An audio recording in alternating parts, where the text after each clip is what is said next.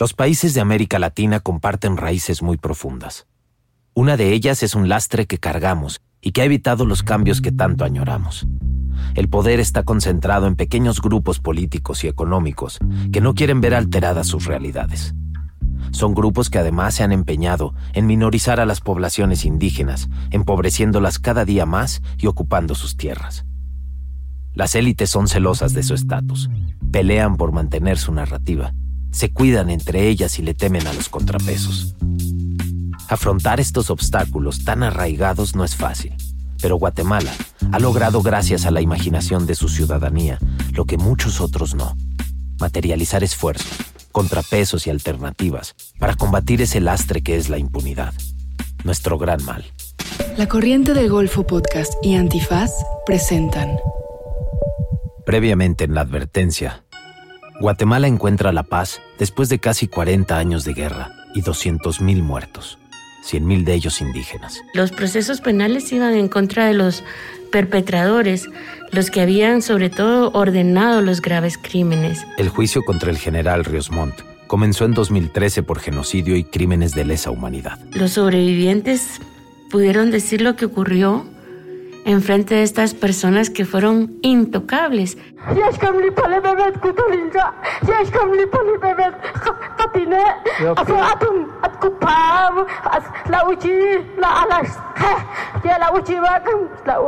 Yo pido para que ya no vuelva a suceder y si algún delito tenemos nos puedan aclarar o decir para que se hablen las cosas.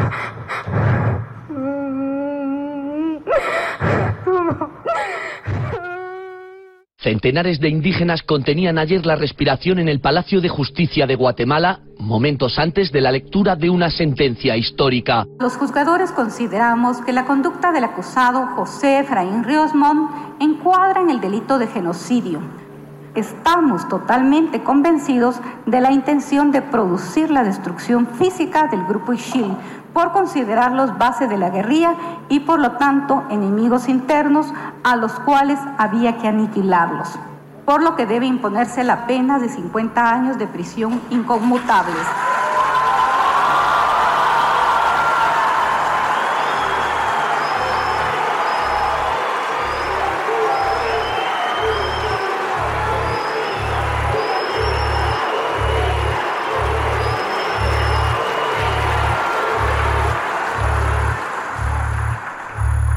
Soy Diego Luna y esto es La Advertencia.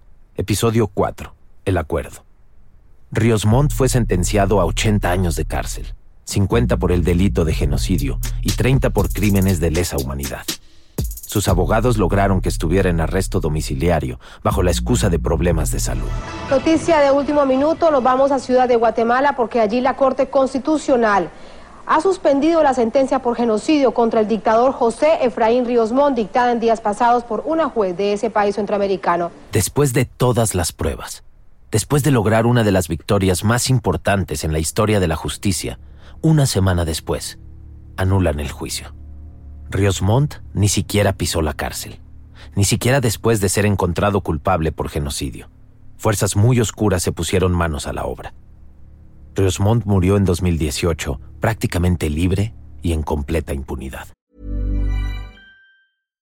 If you're looking for plump lips that last, you need to know about Juvederm lip fillers. With Juvederm Volbella XC and Juvederm Ultra XC, your lip look, whether it's subtle or bold, can last up to one full year with optimal treatment and no additional maintenance. Find a licensed specialist and see if it's right for you at Juvederm.com today. That's J U V E D E R M.com. Add fullness to lips in adults over 21 with Juvederm Volbella XC or Juvederm Ultra XC. Do not use if you have severe allergies or a history of severe allergic reactions, or if you're allergic to lidocaine or the proteins used in Juvederm. Tell your doctor if you have a history of scarring or taking medicines that decrease the body's immune response or that can prolong bleeding. Common side effects include injection site redness, swelling, pain, tenderness, firmness, lumps, bumps, bruising, discoloration, or itching. As with all fillers, there's a rare risk of unintentional injection into a blood vessel, which can cause vision abnormalities, blindness, stroke, temporary scabs, or scarring. For full important safety information, visit juvederm.com.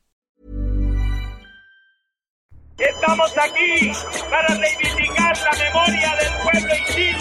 Estamos aquí para decir, aquí en Guatemala, sí hubo genocidio. Ríos de sangre en los que lloro la tierra después de tanta masacre en tiempos de la guerra. Y no pienses que esto se quedó solo en los 80. Tantos pueblos arrasados de una forma tan cruenta, tan violenta la manera de quitarle agua al pez. Una y otra vez, pareciera que la justicia no existe para los pueblos originarios de América Latina. Nuestro racismo sigue dejando heridas abiertas por todos lados. Esas fuerzas oscuras que impidieron que Ríos Montt cumpliera su condena están conformadas por élites empresariales que lo apoyaron con abogados durante el juicio. En el segundo episodio mencioné a un actor fundamental que ha tenido mucho peso en la política y un rol determinante, las élites empresariales. La más poderosa de ellas, pero no la única, es una agrupación de empresarios guatemaltecos conformada pocos años después del golpe militar de los años 50. Se llama CACIF, Comité Coordinador de Asociaciones Agrícolas, Comerciales, Industriales y Financieras. Es uno de los poderes más importantes en Guatemala. Lo mismo pasa en México y en toda Latinoamérica. El CACIF es eh, la organización gremial donde están los empresarios más grandes del país. Han jugado un rol fundamental en la política y en la economía. Soy Juan Francisco Solor Sanofopa, abogado especialista en derecho penal, impuestos y algunas cositas más por ahí. La relación entre el CACIF y Ríos Montt fue siniestra y compleja. Es una relación amor-odio. En realidad se odiaron mucho a principios de los años 2000 y básicamente Casif le plantea la guerra a Guillos Montt y viceversa. Eh, Guillos Montt organiza una protesta que se lleva a cabo en contra del CACIF en frente de sus oficinas centrales. Años uh, después, eh, el CACIF desmantela el ejército en represalia hacia Guillos Montt y su grupo de exmilitares y después se vuelven a unir cuando el Ministerio Público le imputa el delito de genocidio a Montt y en ese momento pues vuelve esa alianza que hubo en los años 80. Es muy difícil para gente que no vive en Guatemala entender que el gobierno no es el poder. Cuando hicimos el estudio de élites en 2014 y 2015, algo que nos sorprendió fue que la motivación principal para involucrarse en temas sociales o en, o en políticas públicas era el miedo. Era el miedo a perder el patrimonio, era el miedo a ser suplantados por otras élites. La derecha históricamente ha estado al lado de los gobiernos porque está representada en las élites militares y las élites económicas. El CACIF tiene tanto poder que a veces se junta con los gobernantes militares y a veces, si es necesario, se aleja y pelea contra ellos dependiendo de sus intereses económicos y claramente políticos. Ellos han participado directa e indirectamente en las últimas elecciones. Tienen candidatos presidenciales, vicepresidenciales, a los que ponen y quitan de alguna manera. En Guatemala ningún partido ha repetido gobierno. Hay 20, 25 partidos que se reparten el legislativo y los partidos están llamados a morir en muy poco tiempo. Y resurgen otros con las mismas figuras que en realidad son los depositarios de, de, de ese poder pero al margen de ellos, quienes han dominado la política y el discurso público han sido los empresarios. El contrapeso ha sido el pueblo. Fueron las víctimas, de la mano de la sociedad civil, al término de la guerra, quienes reunieron todas las pruebas mientras las instituciones de justicia se negaban a enjuiciar a los responsables del genocidio. El gran pilar de la justicia latinoamericana la encabezan las víctimas, como en Argentina con las madres y abuelas de la Plaza de Mayo, que buscan a sus desaparecidos desde hace más de 40 años. Fue a finales de los años 90, durante los acuerdos de paz, que se empezó a tejer y articular una fuerza social poderosa que empezó a transformar la realidad de Guatemala. Ese esfuerzo cobraría una visibilidad muy fuerte durante el juicio contra Ríos Montt en 2013. Nosotros durante la guerra no hablábamos, medíamos mucho nuestras palabras como ciudadanos y ciudadanas, pero me imagino que los periodistas también y con la firma de la paz pues hubo más medios de comunicación, mejores medios de comunicación. Creo que se fortaleció también la libertad de asociación, porque muchas organizaciones estaban prohibidas. O sea, no, no, no podías crear una ONG, crear una asociación, etcétera, etcétera. Claudia menciona algo muy importante, esa suerte de liberación que traen los acuerdos a finales de los años 90. La paz prometía resolver exigencias de la gente para desarticular ciertas estructuras criminales que seguían enquistadas en el Estado. En los acuerdos de paz se menciona la obligación del Estado de desarticular los cuerpos ilegales y aparatos clandestinos. Guatemala le pone nombre a estas estructuras que cometieron atrocidades durante la guerra y siguen operando en completa impunidad una vez firmada la paz. Esas estructuras a las que Claudia se refiere como cuerpos ilegales y aparatos clandestinos de seguridad, mejor conocidos como SIACs, estaban conformadas por paramilitares, funcionarios policiales, militares o agentes de inteligencia. Es como si los responsables de las matanzas del 68 y del Halconazo hoy fueran las cabezas del SAT, Hacienda o Gobernación. Era la institucionalidad subterránea, sobre todo conformada por agentes de inteligencia, que se había infiltrado en la policía, en la fiscalía, en los juzgados, en el Ministerio de Finanzas. El Estado estaba totalmente capturado. Resulta ingenuo pensar que los acuerdos de paz iban a transformar Guatemala. Son acuerdos de papel. Y esto nos, lleva al año 2002, 2003, con, con una situación de, de violencia cada vez mayor, de inseguridad, de impunidad. Toda esa institucionalidad subterránea de la que habla Claudia ahora trabajaba en puestos clave en el nuevo gobierno. Es imposible transformar un país si los que hicieron el trabajo sucio del Estado solo buscan perpetuar su lugar en el poder. Solo les importa que no les quiten el control y, desde luego, garantizar su impunidad.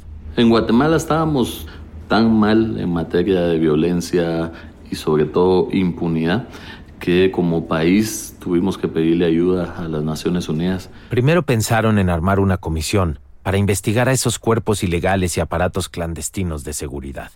Sin embargo, para no hacerles el cuento largo, esta primera comisión ni siquiera se concretó, pues Guatemala vio con malos ojos y como una intrusión en su soberanía que una comisión extranjera le viniera a decir al MP guatemalteco qué hacer.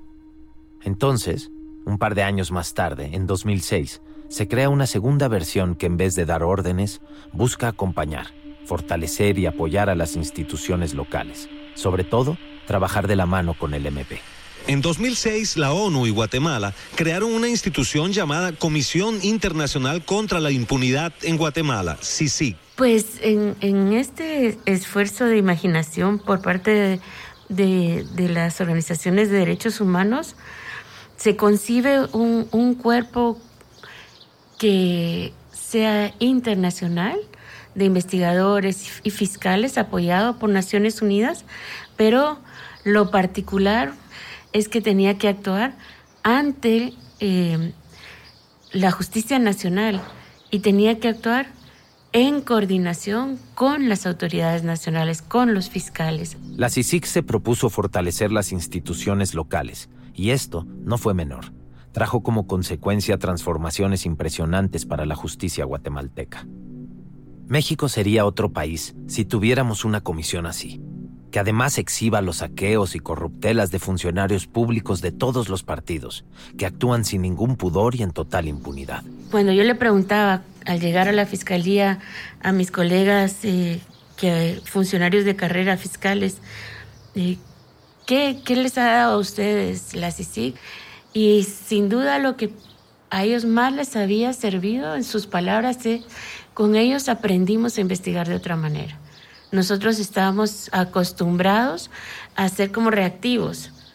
Un caso, una persona, y que las investigaciones con CICIG les habían llevado la mirada de investigación criminal hacia toda la estructura, hacia redes, investigaciones de un poco más de tiempo, pero bastante más, más profundas. Esa era una gran diferencia.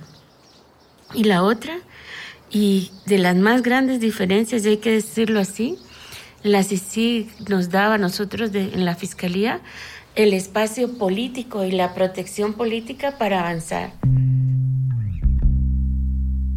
La CICIG viene a combatir la corrupción con unos mecanismos de justicia, un cuidado y un rigor inéditos con casos infranqueables. El antídoto perfecto que todos los países corruptos necesitamos. Ahora bien, Una de las críticas fuertes al diseño de la CICIG era que dejaba ausente a las víctimas de violaciones graves a derechos humanos. Esas voces sintieron, entre otras cosas, que la justicia debía ser integral. A pesar de esto, la comisión llegó en el momento en el que Guatemala era uno de los países más corruptos del mundo. Ocupaba el lugar 111 de 163. Muy abajo. Para que se den una idea, en ese año México, campeón olímpico en corrupción, estaba en el lugar 70. La experiencia comparada de distintos eh, países que han atravesado procesos de combate a la corrupción demuestra que para cambiar o sensibilizar a la ciudadanía acerca del fenómeno de la corrupción les ha tomado incluso más de 30 años. La CICIG lo hizo en 11. Y eso sienta un precedente muy importante también para la construcción del Estado de Derecho porque demostró en Guatemala que ante la ley no existen personas intocables. María Alejandra trabajó en la CICIG como analista política. Si tuviera que explicar el trabajo que efectuó CICIG y por qué fue importante y por qué lo que hizo es trascendental eh, para el futuro del país, yo te diría que tiene que ver mucho con las maneras en que se tolera la corrupción. Pero vamos por partes. La CICIG tuvo tres comisionados, o sea, tres jefes distintos. Habiendo trabajado durante 10 años y, habiendo tenido la oportunidad de trabajar con los tres comisionados, yo creo que fueron tres etapas totalmente diferentes, pero necesarias. Ella es Dunia. Fue oficial legal de la CICIG. No es la única ex colaboradora de la CICIG que en meses recientes tuvo que abandonar Guatemala. La primera, que fue con el comisionado Carlos Castresana, creo que a él le tocó la parte más difícil, que era empezar la comisión. En esa época se firma el, acuerdo entre el Ministerio Público y la CICIG para poder trabajar de forma conjunta y crear una fiscalía especial que fuera la que la CICIG apoyara en las investigaciones. Después viene el comisionado Francisco Dalanese de Costa Rica él específicamente se enfocó en empoderar más al Ministerio Público. Siempre hablamos de transferencia de capacidades y la idea era que los expertos internacionales que llegaban a la comisión pudieran aportarle a los locales la forma de poder trabajar conjuntamente. Y luego, por último, pues con el comisionado Velázquez, que ese es, el recuento de todos esos años anteriores que permiten llegar a los casos más difíciles, más complejos y quizás los más duros que le tocó a la comisión. Bueno, inicialmente lo que entendí que debía hacer era tratar de comprender la realidad guatemalteca. La voz con acento colombiano que estamos escuchando es la de Iván Velázquez, el tercero de los comisionados de la CICIG. Es probablemente el más conocido de los tres, porque en su época se ejecutaron los casos más importantes. Ya hablaremos de esos casos pero lo que sí puedo decirles es que su trabajo como líder de investigación de la CICIG es y sería trascendental para la justicia guatemalteca. Con la interrelación que, que tuvo la comisión con los más amplios sectores, diseñamos un proyecto de, investigación que pretendía verificar cuál era ese nivel de corrupción en el país que era lo que en general reclamaban o de lo que se quejaba casi toda la gente con la que conversé. Antes de ser comisionado de la CICIG, Iván Velázquez enfrentó a Pablo Escobar y tuvo que irse de su natal Medellín por razones de seguridad. Fue magistrado de la Corte Suprema de Justicia colombiana, donde lideró investigaciones contra políticos que tenían nexos con paramilitares y condenó a unos 50 congresistas. En 2013, Iván es nombrado comisionado de la CICIG y llega a Guatemala para trabajar de la mano de la fiscal general Telmaldana, sucesora de Claudia Paz y Paz. En equipo, dirigieron una de las investigaciones más justicieras de toda Latinoamérica. Esa investigación armó un caso ahora legendario. Se destapaba uno de los escándalos de corrupción más grandes de Guatemala, conocido como La Línea. Antes de adentrarnos en ese caso, es importante entender cómo funcionaba la CICIG y cómo eran elegidos los casos. Los casos eran siempre elegidos atendiendo siempre el mandato que era desmantelar los SIACs. Flor, como Dunia, trabajó durante todos los años de operación de la CICIG y también tuvo que salir de Guatemala por un tiempo. A partir de ahí, pues se conformaban los equipos.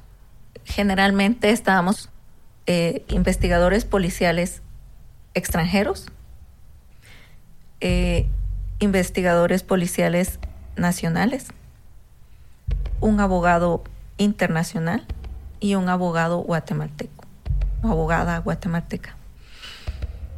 Y ese equipo apoyaba a la fiscalía, al fiscal o a la, agencia fiscal que estaba a cargo. ¿Cómo apoyábamos? Dando eh, sugerencias de investigación, siempre respetando la autonomía que tiene el Ministerio Público, obviamente, generando informes para que los fiscales pudiesen también ir armando su hipótesis. Y a partir de ahí, pues se, iba generando y generando más, más información. Luego esta información se analizaba y ya pues se, procedía a, a, identificar a los presuntos responsables para posteriormente ir ya al, al litigio, llevarlo al proceso y a judicializarlo. La CICIG investigó muchos, muchos casos en Guatemala, de empresas fantasma, financiamiento ilícito de campañas electorales, corrupción en obras públicas, lavado de dinero, trata de personas, tráfico de bebés, trampas y crímenes de los peores. De todos esos casos, hubo uno en 2015 que cambió la historia. Miles de llamadas, pistas y documentos fueron analizados.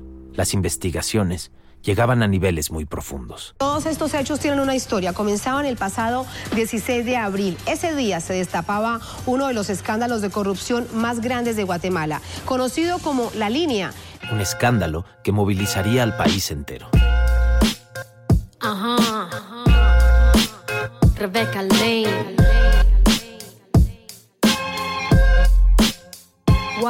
La advertencia. Una serie documental narrada por Diego Luna con la participación de Claudia Paz Juan Francisco Solórzano Fopa, Enrique Naveda, Alejandra Colom, María Alejandra, Dunia, Iván Velázquez y Flor. Producida por Miguel Pulido, Diego Luna y Ricardo Giraldo. Idea original y asesoría de Miguel Pulido y Diego Luna. Guión y dirección, Elvira Liceaga, Andrés Torres Checa y Ricardo Giraldo. Investigación de criatura promotora de pensamiento crítico. Productores ejecutivos, Gael García Bernal y Paula Amor. Asistente de producción, Fernando Peña. Canciones de Rebeca Lane. Música de Leonardo Heiblum. Diseño sonoro de Matías Barberis. Edición y maquetas, Gabriel Villegas. Grabación de locución, postproducción y mezcla, Vías Post. Material de archivo, Paola Morales. Voz adicional, Elvira Lisiaga. Este episodio cuenta con material sonoro proporcionado por Skylight de su documental Granito, Cómo atrapar a un dictador de Pamela Yates, Mediaset España Comunicación, Agencia Atlas y Archivo Telesur. Este podcast no sería posible sin la generosa ayuda y apoyo de Seattle International Foundation, Fund for Global Human Rights, Rockefeller Brothers Fund y Ford Foundation. La Corriente del Golfo Podcast y Antifaz. 2020. Todos los derechos reservados. Para más material e información relacionada con el contenido de este podcast, visita www.lacorrientedelgolfo.net diagonal la advertencia. Para que la gente me vea y luego subir fotos para que crean en la calle hay pelea. Yo no elegí la guerra, pero nací guerrera y lo seré hasta en el día que me muera. Ni perdón ni olvido, aunque la llaga me duela, la en el alma me consuela. No busco un escenario para amenizar tu fiesta. Cada una de mis letras una falla en el sistema. Los dinosaurios duermen con el arte sin protesta. Que se extingan de una vez en el planeta. Que se extingan de una vez tú.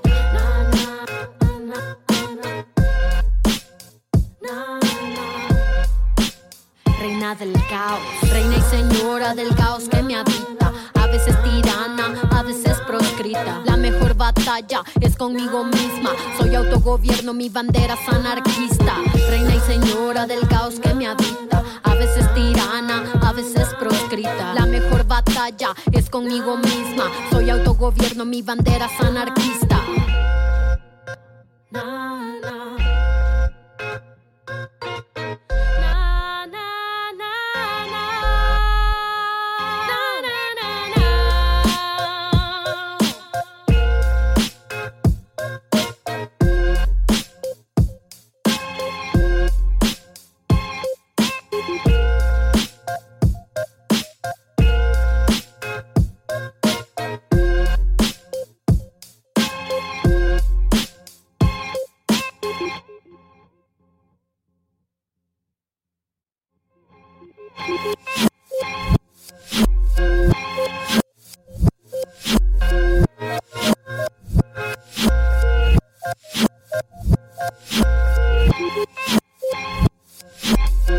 Oh,